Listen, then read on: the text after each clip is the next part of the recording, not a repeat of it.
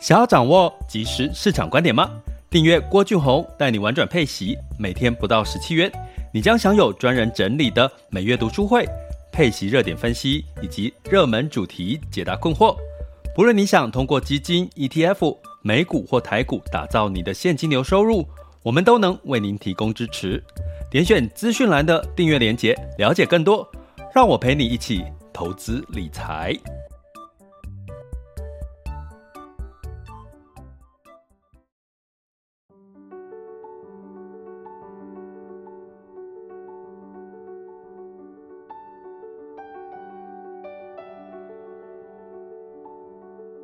爱上每一天，一切都是最好的安排。生命就该浪费在美好的事物上。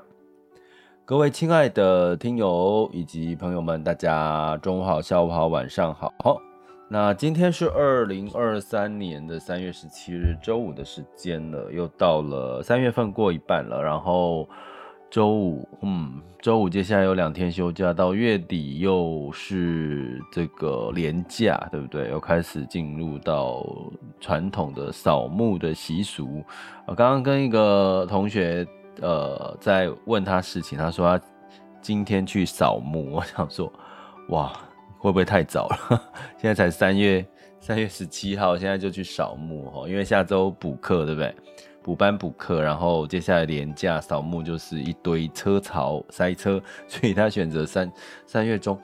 所以呢，你有没有发现，其实我们过去所谓的传统哦，就是比如说我们扫墓就是在四月五号前后嘛，扫清明节前后，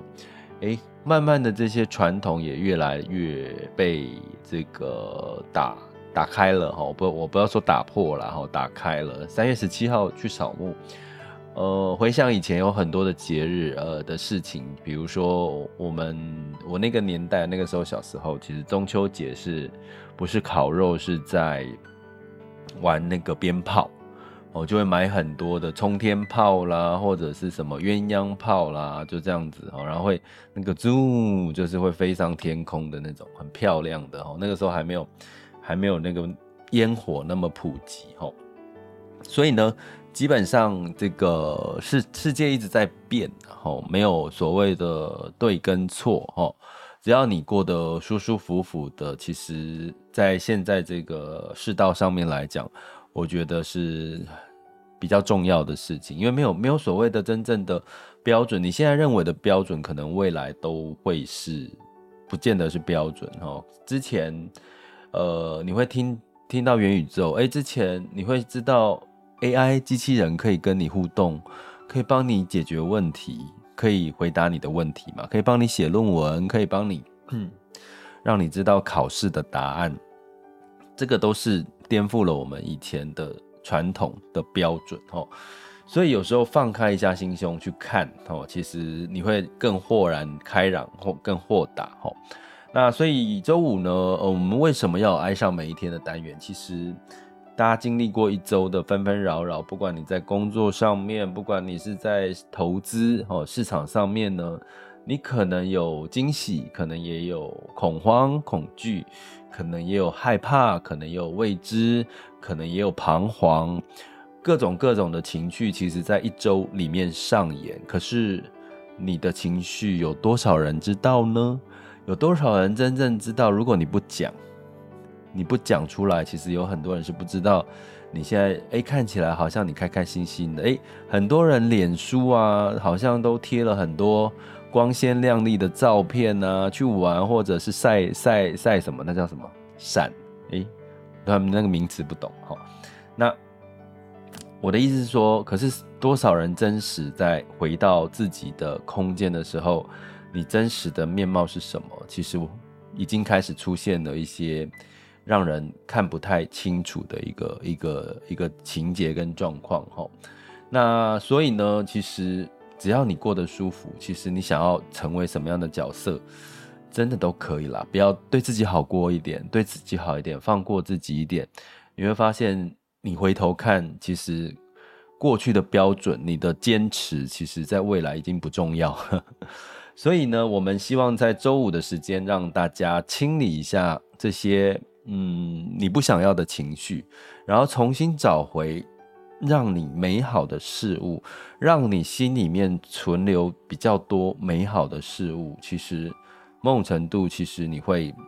这个更加的正面的去看待这个世界啊。那呃，回头来看，就是更加正面的去看待你的投资。那你更加正面的。不是正面啊，客观啊。我讲客观，不要讲正面。正面就是有时候就是过度乐观的一个解读。所以呢，你当你客观看待这个市场、这个世界的时候，你就会坚持啦。其实我最终的目的是希望能够透过这些的 podcast 啦、直播的陪伴，让大家可以坚持下去。你真正心里面哦，心里面深处，你最想坚持下去的事情，你认为对的事情。或者是你想要实现的梦想，或者是你想要走的路，因为你有多久没有把你的梦想、你心里面的想法告诉你周遭的人？你心里面再怎么样的波涛汹涌，可能别人都不知道你发生了什么事情。吼，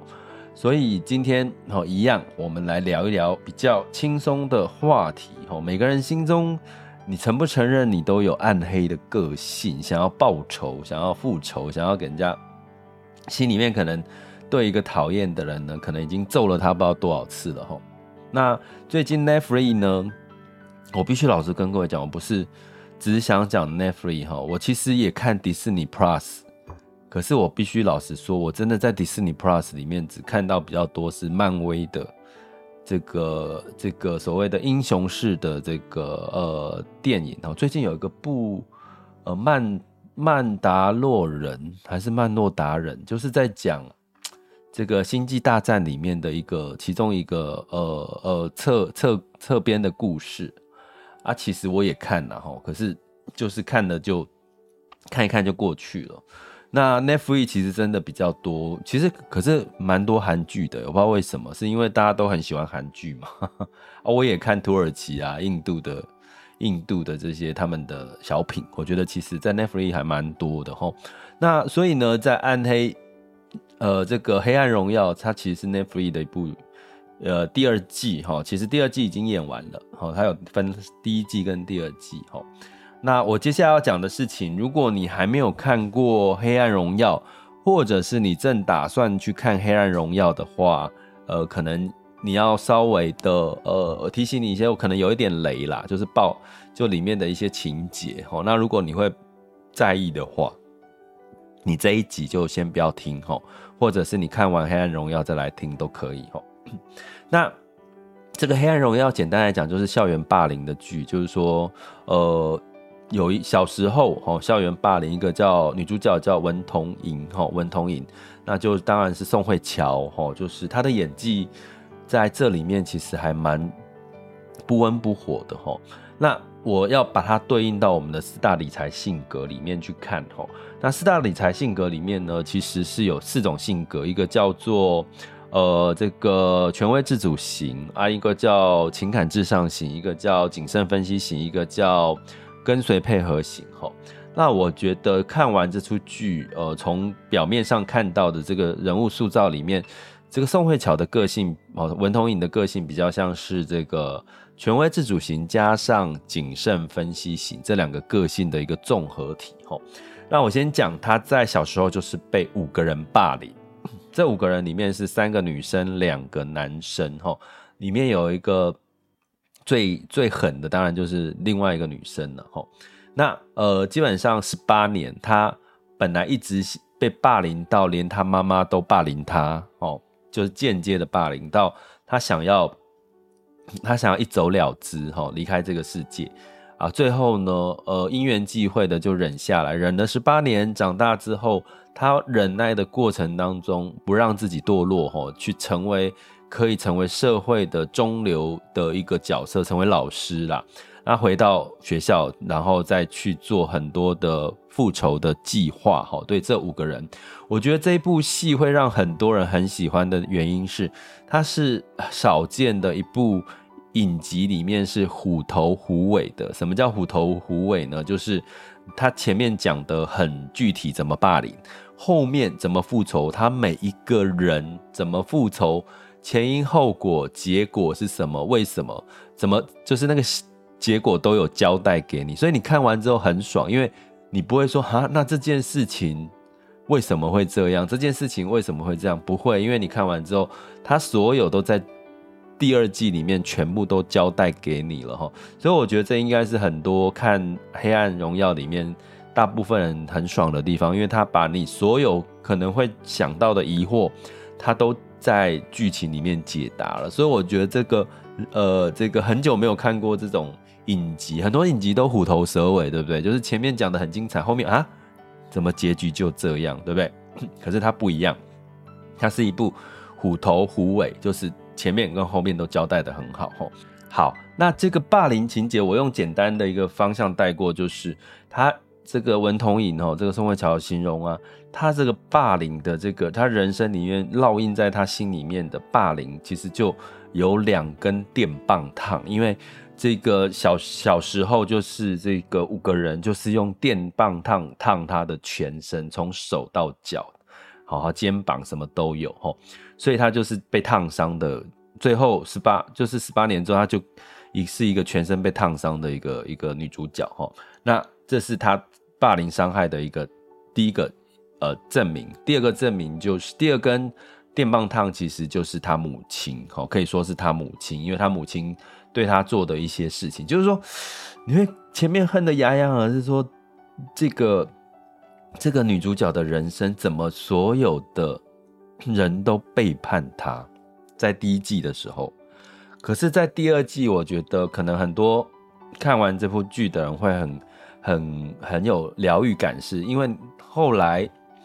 结局这个部分会有一点点讲到结局哈，所以如果大家。真的介意，真的就不要听。要可是我没有讲这个，我可能怕没有办法把我的性格这件事情讲得比较完整哈，所以先各位如果有爆雷，然后让大家觉得哈我还没看呢哈，这个请先跟大家说一声抱歉哈。那最后简单来说呢，那基本上呢，在这个最后的时候，甚至这个宋慧乔她报复仇完成。圆的功德圆满之后，他最后的想法是干嘛？他最后想法是要去再次离开人间，因为他觉得他留在这个世上的动力就是留在人间，就呃留在人间的动力就是那个呃那个呃把复仇这件事情结束，他就要就要再离开人间的了哈，就是哈，你知道意思吗？哈，那所以呢，基本上，可是当他会后来，其实为什么会留下来？其实是他后来发现，其实。在这个过程当中，其实有很多人是对他施出援手，吼，是帮助他的，而且是对他，对他就是呃有同理心的立场，而且是帮助他在这个过程当中协助他的角色。很多人哦，而且他都是事后才回想，原来这些人都是帮助他的人，吼。所以从这个角度来看，他就开始心态就转正面了，然后呃，就甚至开始去呃接受另外一个男主角。对他表达的爱哈，所以呢，整个过程当中看起来其实是还蛮完整的哈。那我要讲的是，回到我们现实人生，为什么你看这出剧会那么疗愈？因为你太气愤。小时候你有没有多多少少跟同学吵架或什么？我我其实我在应该那个时候是什么时候？国中，国中的时候我有类似跟一个同学有点这个，他他莫名其妙就很喜欢欺负我。就只有他哦，然后所以我也不觉得他是一个霸凌的事件哦。然后，呃，我那个时候其实当然一开始是啊，算了，不然他他没有到这个行为啦，比较是言语或者是有一点让你觉得不舒服的那种。那到后来，到后来我的解决方式是我真的受不了了，我必须老实讲，诶，我好像没有在 讲过这件事情，我爸妈也不知道，就是。我就打了他，跟他打了一架了，我就跟他打了一架，然后这件事情就结束了。我对他的不舒服，对他的这些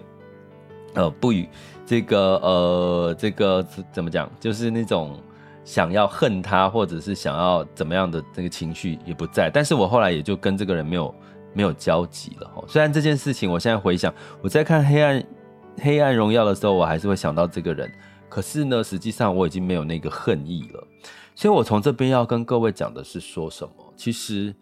你真的在很多的情绪啊，你真的在当下，我讲的是当下，你要把它发泄出来的时候，你会发现，像我回想我小国中的时候那个事情，虽然我还有记忆，可是我已经过去了。为什么？因为我在当下，最后我跟他打了一架。所以我把那个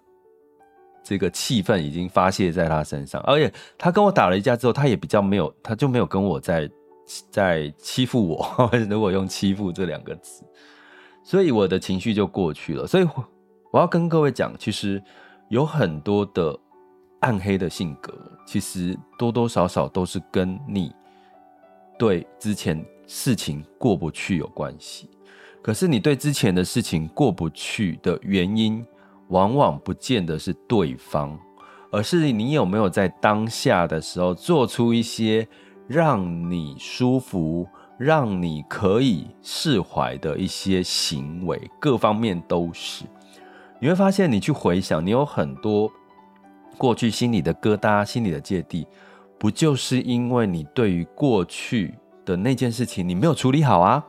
你没有解决啊，你没有发泄啊，所以。你回头现在去看，你就会觉得，哦，当年那件事情好气，当年事情如果能够怎么样怎么样，你就会想要诅咒他，你就会想要怎么样。所以每个人多多少少都会有暗黑的性格，可是其实你有没有想过，这些暗黑性格可能是来自于你的不处理，来自于你的压抑，来自于你的没有反抗，哦。那所以，我们用四种理财性格来理解这件事情。我为什么说文同影呢？女主角宋慧乔她是权威自主型加上这个呃谨慎分析型。齁，跟各位讲，权威自主型就是她是目标导向，她什么东西只要目标清楚，她就是会想尽办法达到这个目标。所以你会看到忍了十八年。忍了十八年，他的复仇计划忍了十八年。他为了要接近一个人，他可以去练习围棋，一直练，一直练，忍耐了很久很久。权威自主型目标导向，吼，那加上谨慎分析型，谨慎分析型，我们常形容，呃，有一种动物也可以形容这个谨慎分析型，叫骆驼。谨慎分析型的人通常也是有具备，因为他要分析，所以他会比别人有更多的耐力，有更多的耐力哦。所以呢，我必须说，还好，宋慧乔文同珢这个角色，他有权威自主型这个性格，他有权威自主型这个性格呢，能够哦让他哦能够让他呢。来，我看一下哦，嘿，对，能够让他呢，就是采取行动，因为权威自主型另外一个性格就是他会采取行动，吼，所以呢，基本上还好他有这个性格，因为谨慎分析型的，他基本上呢，虽然他耐力够，可是耐力够的另外一个逻辑就是他就会忍，忍久了就会怎么样，就会暗黑性格就出来了。好，然后你看，我可以想说，如果你《黑暗荣耀》这个剧情演到结尾，这个女主角呢，基本上她报完仇之后，她的心应该就打开了。曼比在十八年之后，她应该就打开，所以她接受了。我觉得结局大家应该很喜欢的是说，她接受了男主角的爱，所以呢，代表她的心已经打开。她本来还要去十八年之后，她想说，我留在这个人世间的目的就是复仇，复仇完之后我就拜拜了。好。所以他已经打开了，所以每个人的暗黑个性，其实哦，我刚刚讲哦，其实如果你是权威自主型的、目标导向、有行动力的，通常比较不容易有暗黑个性，因为你可能会知道你现在要做什么，你知道你要跟谁打交道，你知道你不要跟谁打交道。所以权威自主型有两种，一种是道德派的，比较像狮子的这种动物；另外一种叫做。这个不择手段，比较像秃鹰的这种个性，都算权威自主型哈。如果你是哪一种，你自己心里知道啦。你是不择手段，还是你是像狮子一样，像王者一样？吼，你有自己的王者风范，你自己知道。那当然测验也可以测得出来哈，在人格测验里面是测得出来。那这个部分呃，如果你有兴趣的话，就可以啊、呃。如果你要做你的四大性格的测验的话，就可以到我们的粉砖的那个 message 哈，脸书的 message 哈，我们郭俊宏带你玩转佩奇的粉砖的 message 点下去，那会有一个性格测验哈，你做完之后就大概知道你的四大性格是哪一种哈。但是你要更清楚的、具体的知道性格的细项，就要做更细节的测验了哈。那但是也也不见不见得要，除非你真的要，你可以在呃聊天客服里面告诉我哈。好，那所以呢，讲回来哈，这个忍耐哈，这个呃，为什么我说宋慧乔演的这个角色是有谨慎分析型的性格？因为谨慎分析型是很很有耐耐力，然后会分析他的。策略哈，还有另外一个是，通常谨慎分析型，他的表情是没有表情的，你是看不出喜怒哀乐的。所以其实我觉得宋慧乔演得很好的地方是，如果他真的套用在现在人类的性格里面，他真的有演出属于文同珢的这个性格，就是他几乎面对开心的事情或者不开心的事情，或者是被。后面再遇到一些坏人，他仍然是没有表情，没有喜怒哀乐。可是，哎、你会觉得没有表情很好演？没有哦，你要演到没有表情，可是你可以看得出他在忍耐的那种跟等待的那种心情，你是看得出来的。其实真的是可以去看一下，我觉得啦，可以去看一下哈。那所以呢，基本上，嗯，就是如果你是属于谨慎分析型而。居多，而且没有权威自主型，你的耐力跟你的看不出你的表情，其实某种程度呢，其实就是你的暗黑的性格可能会主导你很多你对未来的一些看法跟做法。也就是说，如果你是属于谨慎分析型，你现在人生过得不如意，或者是你觉得你这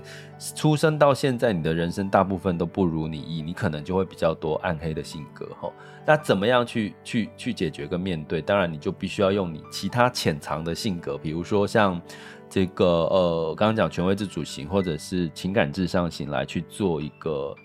呃，做一个呃连接，会比较呃，把它把就把你其他性格提多多彰显一点出来呢，可以让你的这些暗黑的性格呢，可以齁，可以稍微的减少一点。如果你不喜欢呢、当然前提你喜欢你暗黑的性格，那。就喜欢呢，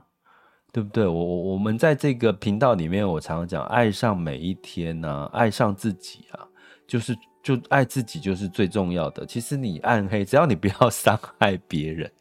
你多暗黑谁管你啊？我是这样想啊，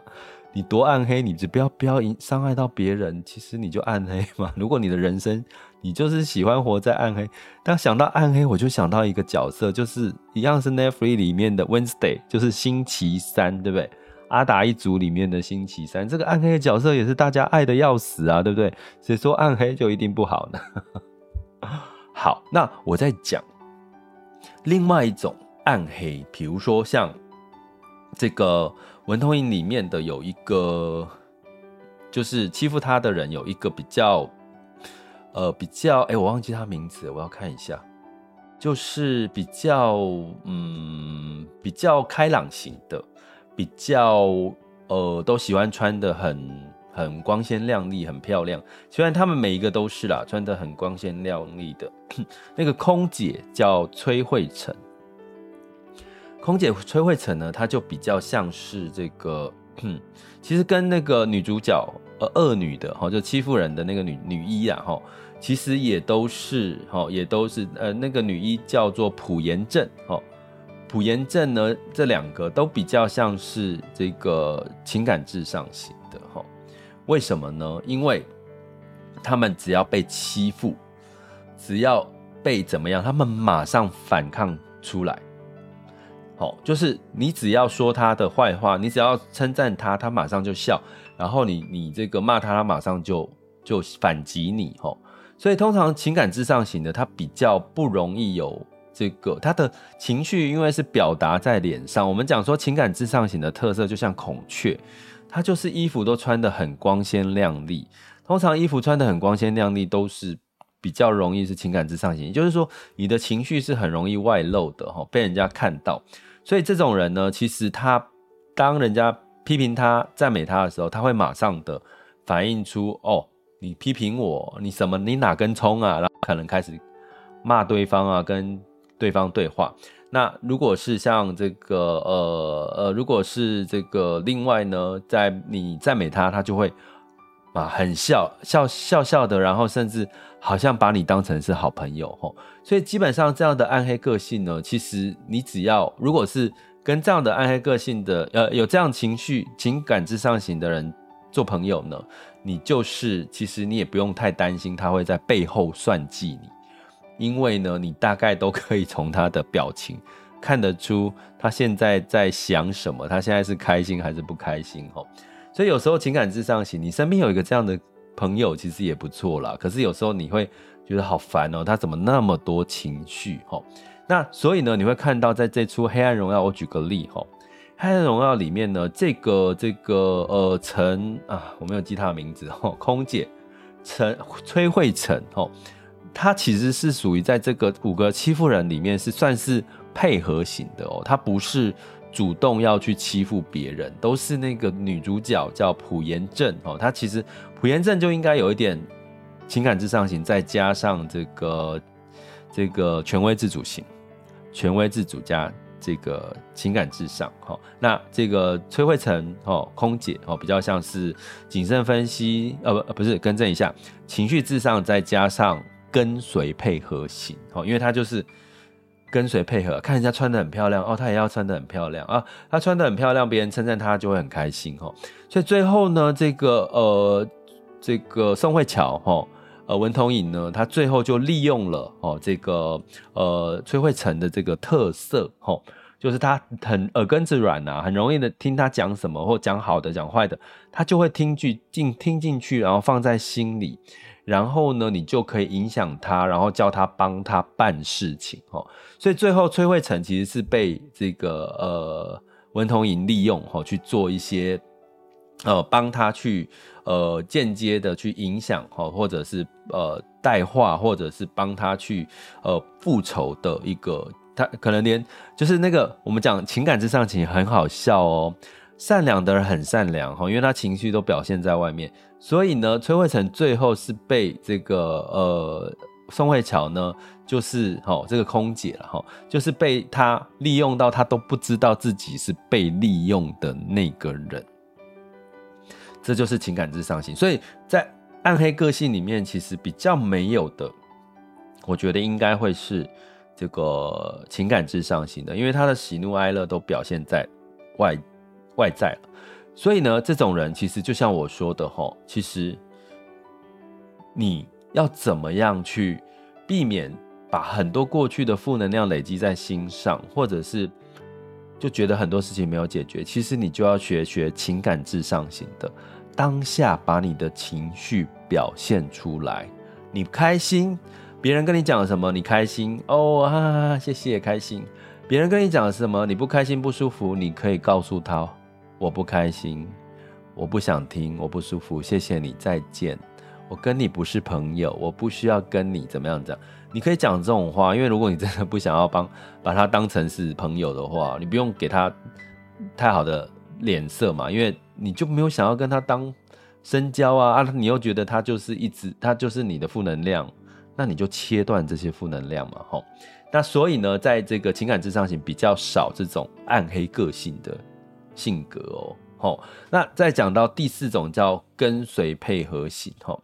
跟随配合型呢，在这里面还有另外一个，第一个 第一个被复仇成功的角色，那那个男生，那个男生我看一下他叫什么名字，对不起哦，我没有在背他的名字，就是那个男生啊，就是身上很多很多那个那个叫什么，很多刺青的，我找一下哈。你们知道我在讲哪一个男生吗？就是那个被就是霸凌五人组里面其中的一个男生。那那个男生最后是变成另外一个呃霸凌男生的跟班哦，跟班。他叫什么名字呢？哦，全哦，不是不是全在俊，不是全在俊是谁呢？就是不是全在俊的另外一位啦。不好意思，我现在看到资料一时之间没有出现这个人的名字，所以没有办法告诉你们。但简单来讲，那个人就他就是一个另外一个跟随配合型，跟刚刚那个空姐的角色那个女生一样是跟随配合型的齁。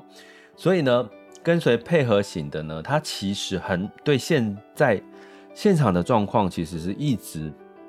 不满意的，比如说他从小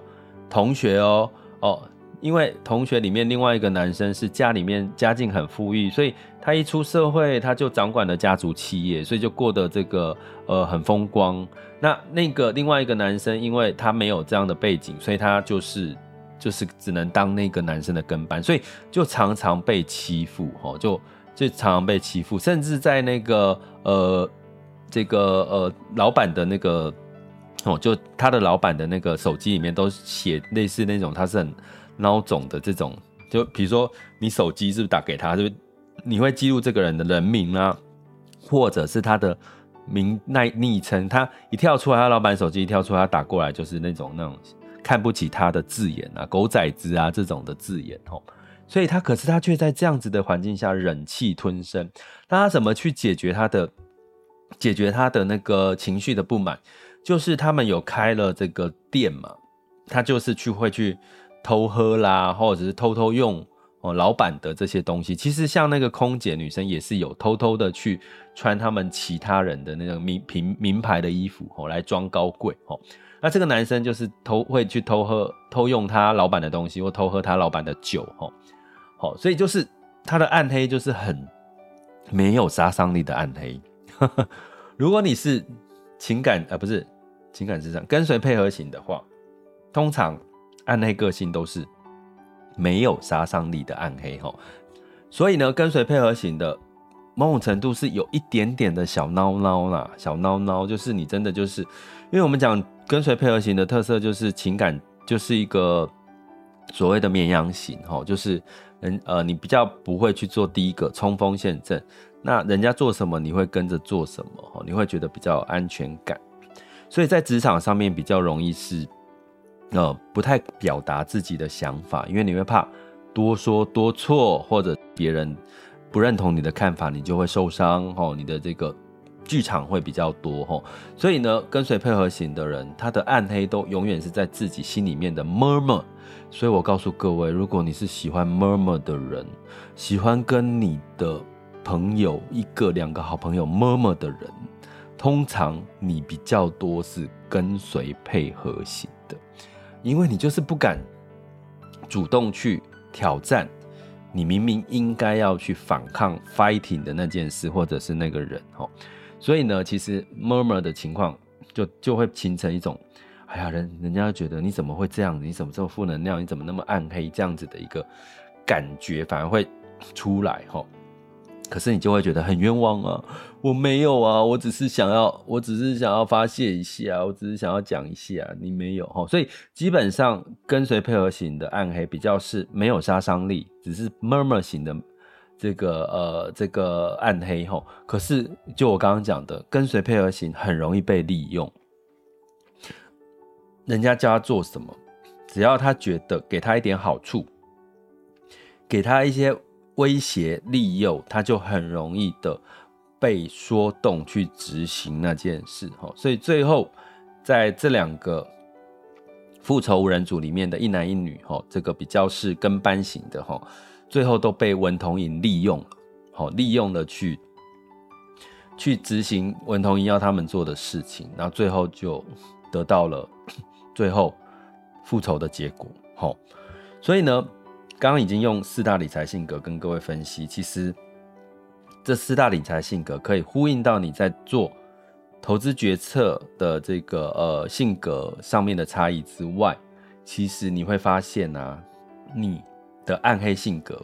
每一种理财性格呢也会有不同。那如果你不喜欢自己有这些理这些暗黑的性格，就像我刚刚前面跟各位讲的，请你怎么样？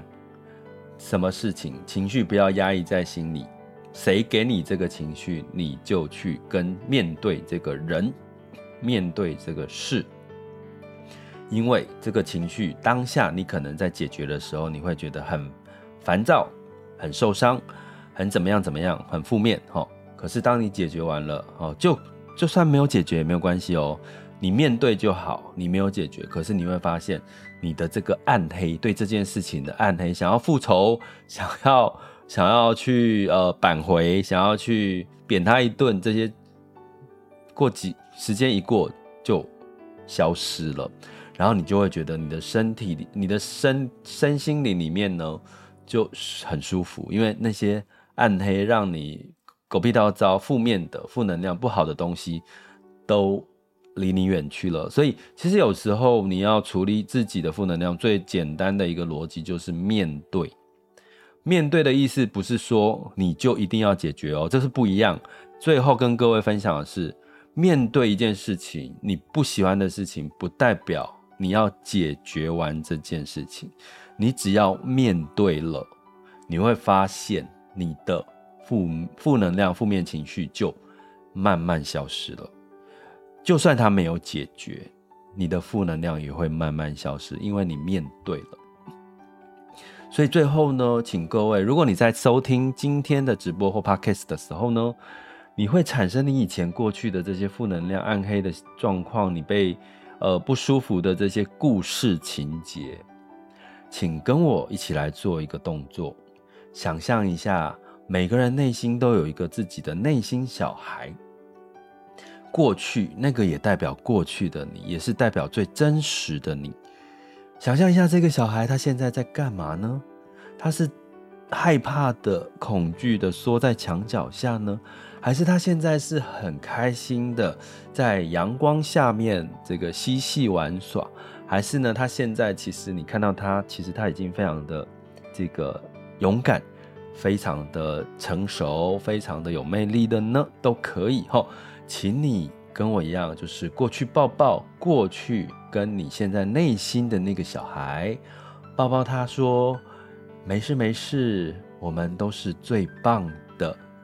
一切都是最好的安排。我会跟你一起去迎接未来所有的美好的事物，甚至是迎接未来所有的挑战。我们一起走过去，相信我们的未来会更好的。请你。”抱抱你内心的那个小孩，好好的安慰他、安抚他，并且牵着他的手一起往前走。呃，你会发现，其实呃，你的内心也被疗愈了。拍拍自己的肩膀，哦，你可以拍拍自己的肩膀。哦，如果你最近有一些不愉快、不舒服，或者是呃想难过的事情，拍拍你的肩膀，哦，用两只手交叉，然后拍拍你的肩膀，嗯。你会觉得，嗯，有被安慰到哦，好吗？爱上每一天，一切都是最好的安排，生命就该浪费在美好的事物上。我们下次见喽。